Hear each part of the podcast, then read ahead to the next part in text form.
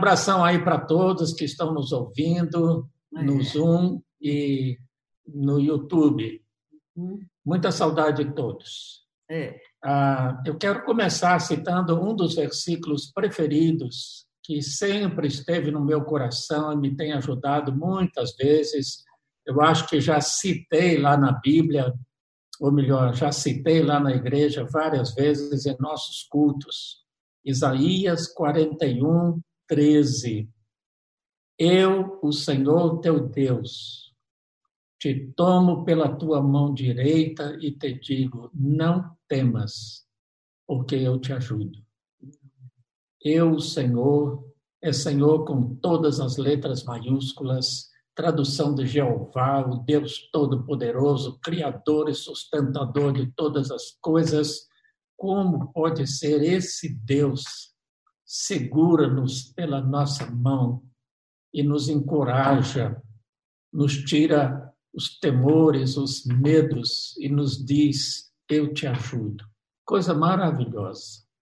Se a gente realmente crer nisso, a gente aplicar isso, a gente viver isso cada dia, nós viveremos com muito mais tranquilidade, mesmo numa pandemia. Falando de pandemia, ontem eu passei com a Márcia num supermercado para pegar alguma coisa. Nós quase não temos saído, muito é. menos para lojas e supermercado, Nada. mas precisamos ontem passar lá e nós comentamos como as coisas estão diferentes. É. Álcool gel na entrada, é. fita amarela e preta cerceando a passagem aqui, a passagem acolá, álcool gel na alça do carrinho de mão de fazer compras, álcool gel no caixa, enfim, tantos cuidados. E com razão. E nós próprios não saímos sem máscara, nós evitamos de colocar as mãos em qualquer lugar, nós não podemos abraçar, muito menos beijar, aqueles que não têm que sair ficam reclusos em casa, enfim, muitos cuidados para não contaminar as outras pessoas e para nós próprios não sermos contaminados. Junto com esse cuidado e essa prudência, confessemos, mesmo cristãos, nós estamos com certo medo, não é verdade? Nós temos medo de sermos contaminados com o coronavírus. Temos medo de que um dos nossos queridos mais próximos seja contaminado. Nós temos medo de que isso não passe logo, que ainda vai demorar com todos esses transtornos. Não sem razão, porque a Covid-19 é uma doença, segundo dizem, muito sofrida e tem ceifado a vida de milhares e milhares de pessoas no mundo. Só no Brasil, mais de 70 mil pessoas. Não é brincadeira. Nós temos medo também de muitas outras coisas, independentemente da pandemia. É. Crianças e adultos têm medo. Eu me lembro que quando nós nos mudamos do leste de Minas, vindos até antes de Recife, para Uberlândia, em 1984, para pastorear a Igreja Presbiteriana Central, Olha. nós fizemos a viagem de carro com a família. Todo mundo sabe que ali no Triângulo Mineiro eu acho que é assim até hoje, porque é uma questão climática. Vez por outra, sobrevém uma tempestade assim, muito forte e repentina. É. Naquela nossa viagem, quando a gente já avistava as luzes de Uberlândia lá na frente, naquela região onde tem cultura de madeira, muitos eucaliptos, nós fomos surpreendidos por uma tempestade terrível. Foi. A Márcia pediu para eu encostar o carro, porque a gente quase não estava enxergando a estrada. A Cláudia, que na época tinha 15 anos, abaixou a cabeça, fechou os olhos e começou a orar. O Senhor é o meu pastor, ainda que eu ande pelo vale da sombra da morte, não temerei mal nenhum. O Benjamin, que não. tinha só um ano de é, idade, é ele colou a carinha no vidro da janela e a cada relâmpago, na ingenuidade dele, ele se divertia e dizia: luz, luz, com um aninho de idade.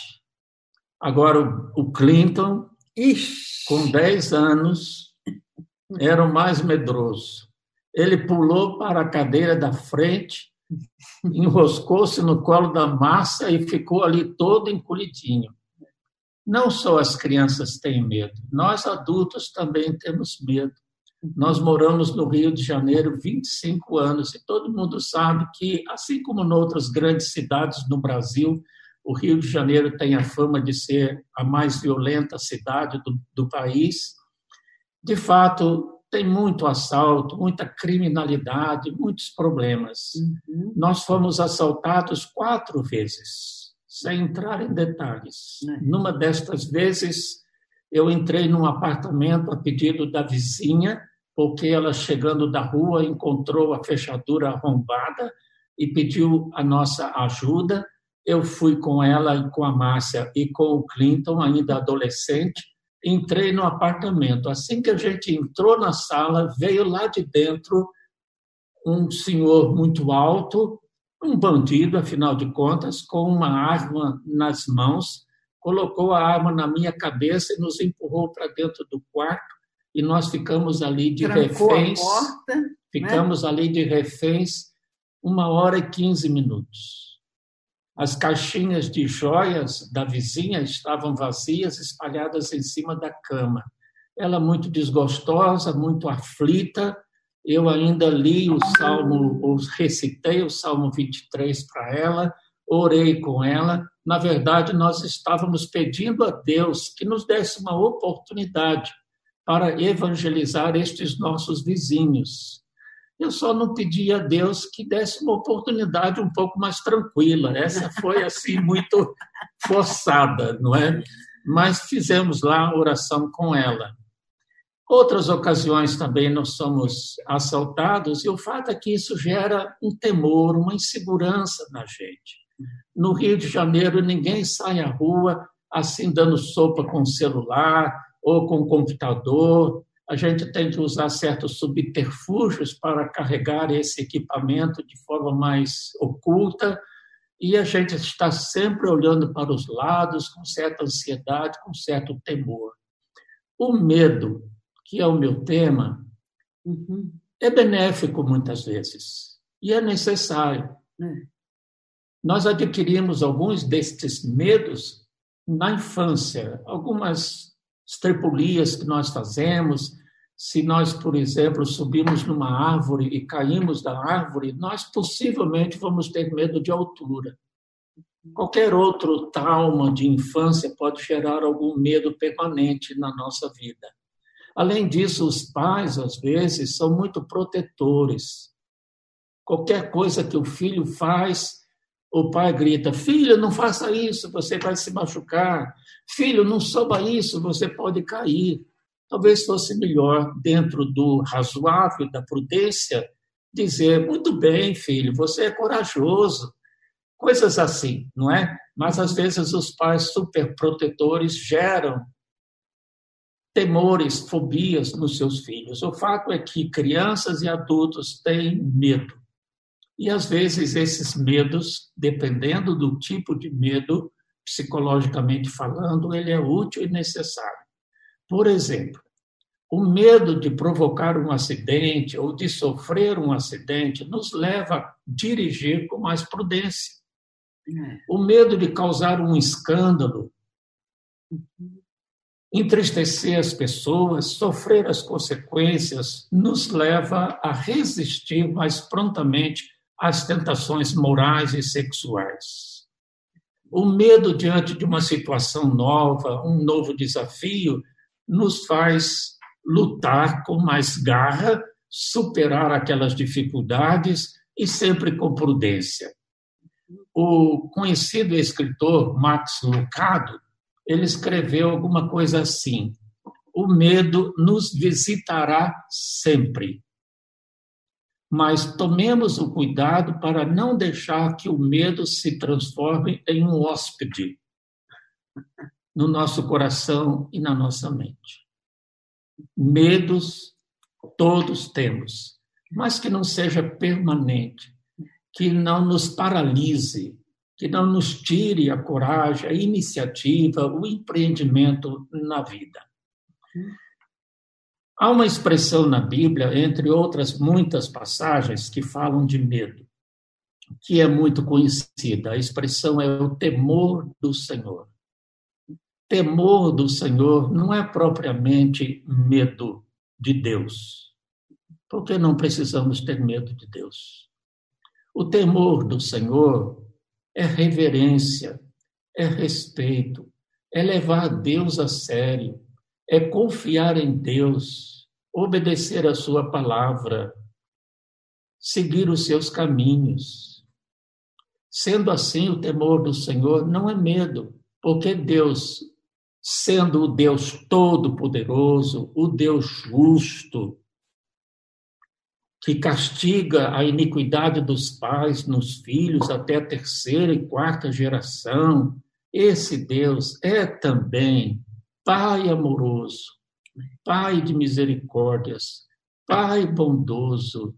Então não precisamos ter medo do nosso Papai do céu.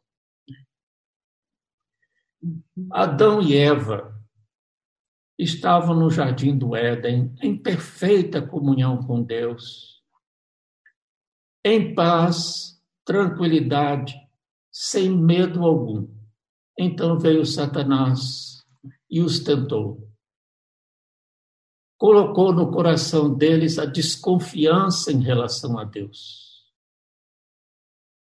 Resultado, eles pecaram, desobedeceram a Deus.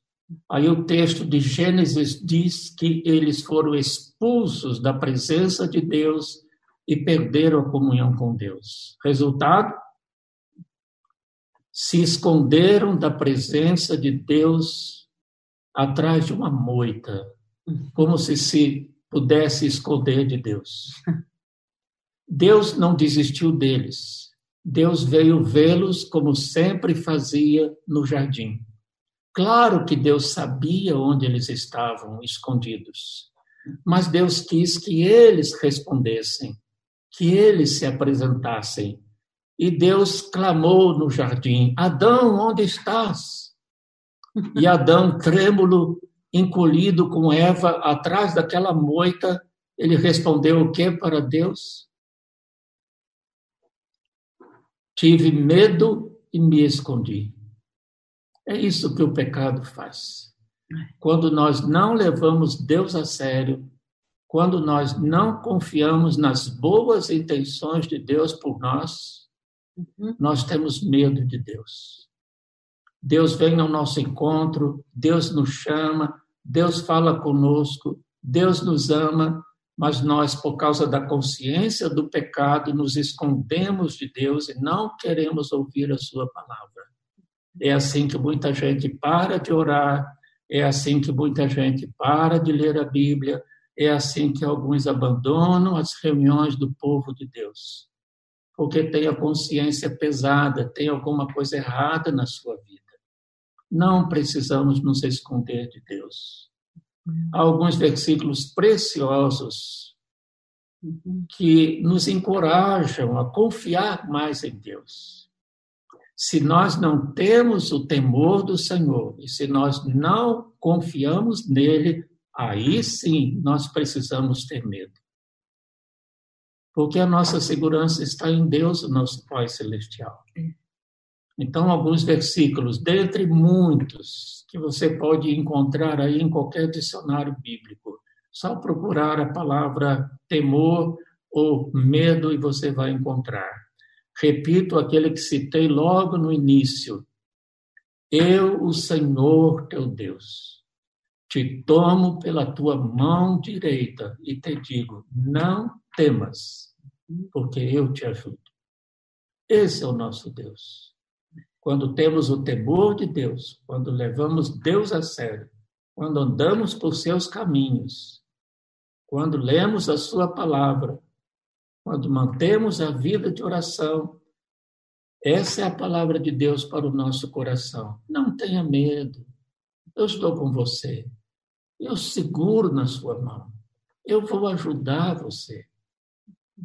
Irmãos queridos, nós não sabemos quase nada, se é que sabemos alguma coisa.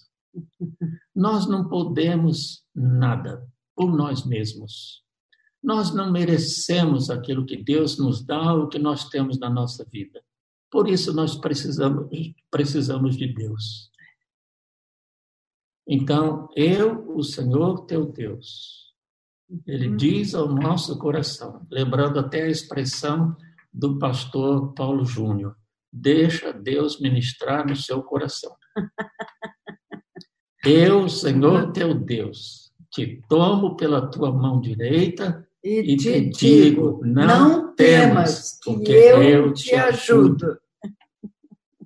Eu ajudo a Márcia, a Márcia me ajuda, é. somos instrumentos de Deus, um na vida do outro, mas o que é que nós poderíamos fazer se Sem não Deus. fosse com a bênção de Deus? Não, Até para viver, para sobreviver nessa pandemia, se não é. for pela proteção de Deus, é. pelos desígnios de Deus na nossa vida, nós não sobrevivemos.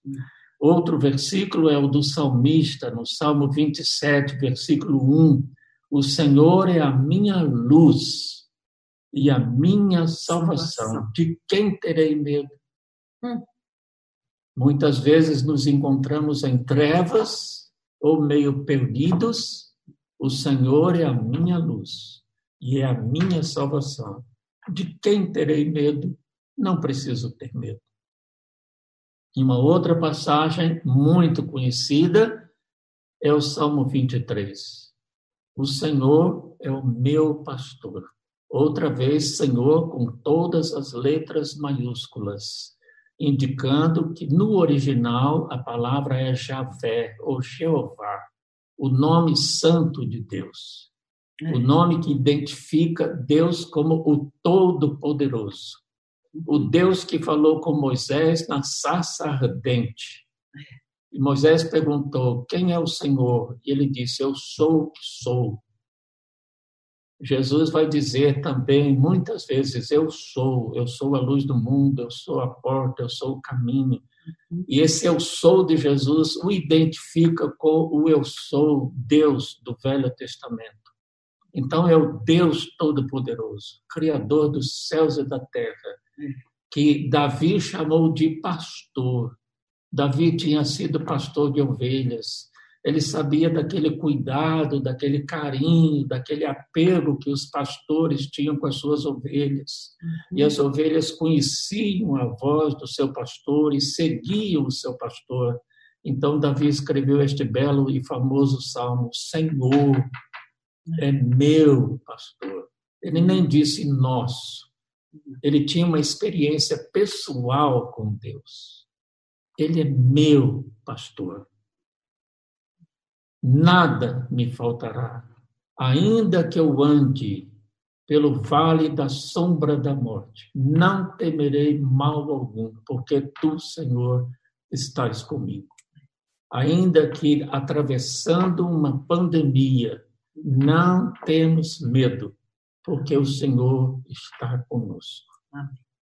Que essa palavra possa ficar no seu coração. Eu sei que, entre outros sentimentos, como ansiedade, ah, expectativas, nós temos tido temores. Como eu disse no começo, isso é para abrandar ou curar o nosso temor. Estamos aí à espera de uma vacina que mata o, mate o coronavírus e nos proteja da Covid-19. A vacina para o medo é levar Deus a sério, é ter o santo temor de Deus, é confiar em Deus, ter vida de oração, pautar a sua vida pelos ensinos da palavra de Deus, ter comunhão com Deus. E então nós sabemos que Ele está segurando as nossas mãos e isso cura o nosso receio, o nosso medo. Uhum. Amém?